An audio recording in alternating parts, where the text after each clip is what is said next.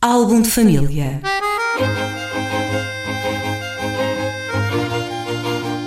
A origem e a evolução das famílias e dos seus sobrenomes.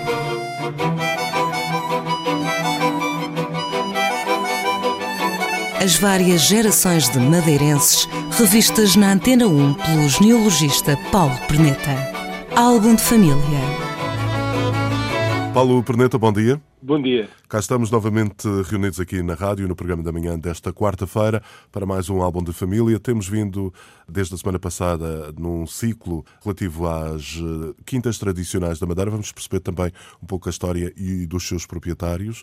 Eh, na semana passada trouxeste uma primeira que fica ali na zona da Quinta Magnólia. Faz-me relembrar o nome. Sim, a Quinta Stanford, que atualmente é a Quinta da Vista Alegre. E esta semana atravessas a estrada para a Quinta Magnólia, precisamente. Sim, para a Quinta Magnólia que curiosamente está ligada na história à própria Quinta Stanford, porque o, o, casal Stanford, o primeiro casal Stanford, porque a mulher depois voltou a casar, eh, em 1890 estava a ficar precisamente na Quinta Magnólia. Isto trata-se de um casal de políticos, eh, do, aliás, de um político inglês e da mulher dele, de uma pessoa bem conhecida na, Inglaterra daquele tempo, um aristocrata, que depois de acabar a sua carreira política passava temporadas, como era costume em vários com várias, várias, famílias aristocratas inglesas, eh, passava temporadas aqui na Madeira. E inicialmente ele ficou na Quinta Magnolia e provavelmente terá sido por isso que a mulher depois, já com o segundo marido, o Thomas Stanford, eh, acaba por comprar a Quinta Stanford e fazer dela o que ela é hoje. Entretanto, a Quinta Magnólia, que nessa época era uma quinta, penso que seria menos,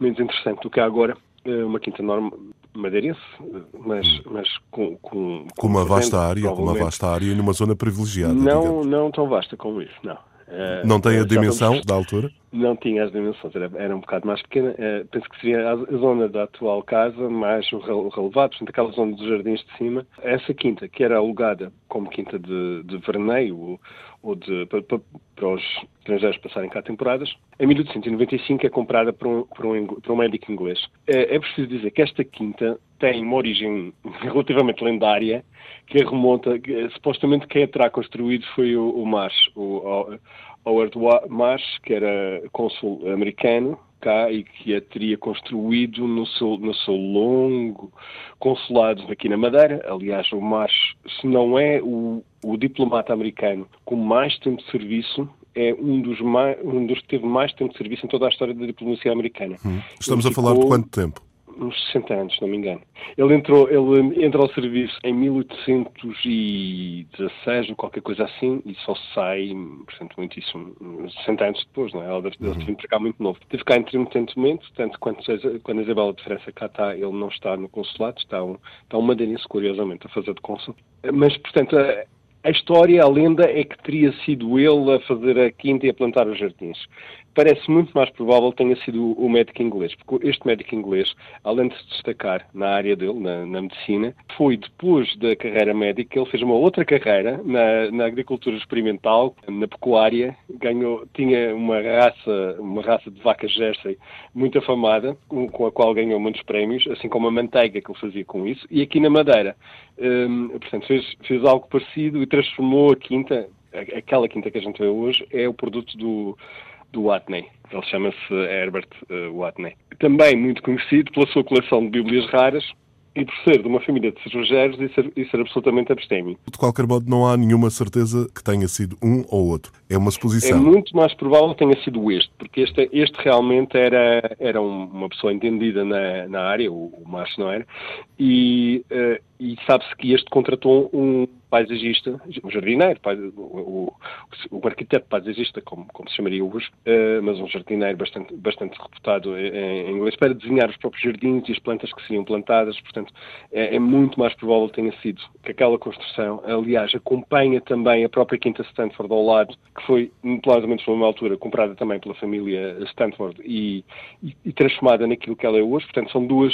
São duas é peças mesma, de património edificado absolutamente notável. Da mesma época, não é? Uhum. Portanto, é muito mais provável realmente, faz muito mais sentido que tenha sido nessa altura, em 1895, e a partir daí, que a quinta é transformada naquela, uh, naquilo que ela é hoje. E uhum. também, por essa altura, aliás, em, mil, em 1908, o Watney uh, adquire uma outra quinta que ficava ao lado, que, que, era, que era a Quinta Pereira, nós, eu tive essa discussão com o professor Rui Carita, porque, uh, a esse respeito, porque não tínhamos a certeza se seria.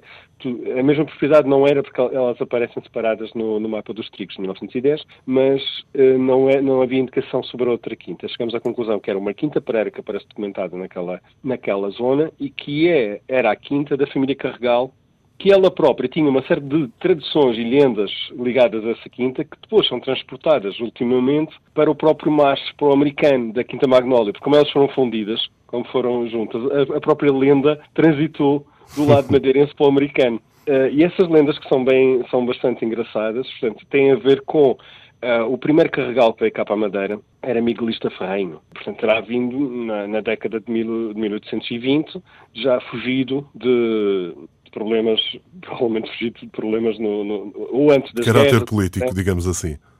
Sim, de caráter político. E, e, aquela quinta era particularmente interessante para ele, porque aquela, a, a quinta tem um acesso de mar. Portanto, ela tinha um cais privativo que não sei se existe algum resto dele, mas que fica, portanto, a boca da quinta é a boca da ribeira, do Ribeiro Seco, exatamente, lá embaixo, exatamente. Da, da, piscina do... do Lembro-me de há uns anos ser o, fazer parte de um circuito de corrida. Manutenção. Sim, sim, sim, sim. Está lá esse circuito. Depois ele acaba, creio que acaba um pouco acima, depois tem uma porta, Exato. mas tudo isso... De qualquer modo, dava jeito para uma eventual fuga, ou necessidade de fuga. Ou entrada.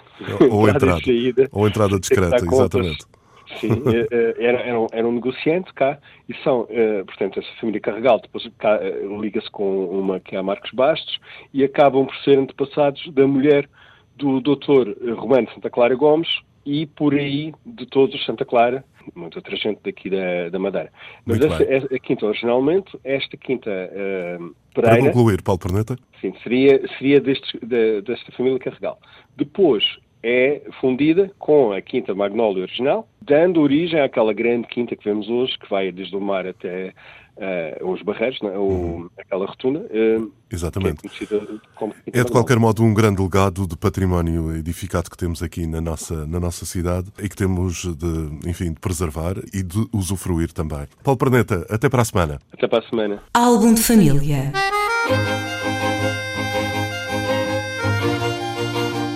A origem e a evolução das famílias e dos seus sobrenomes.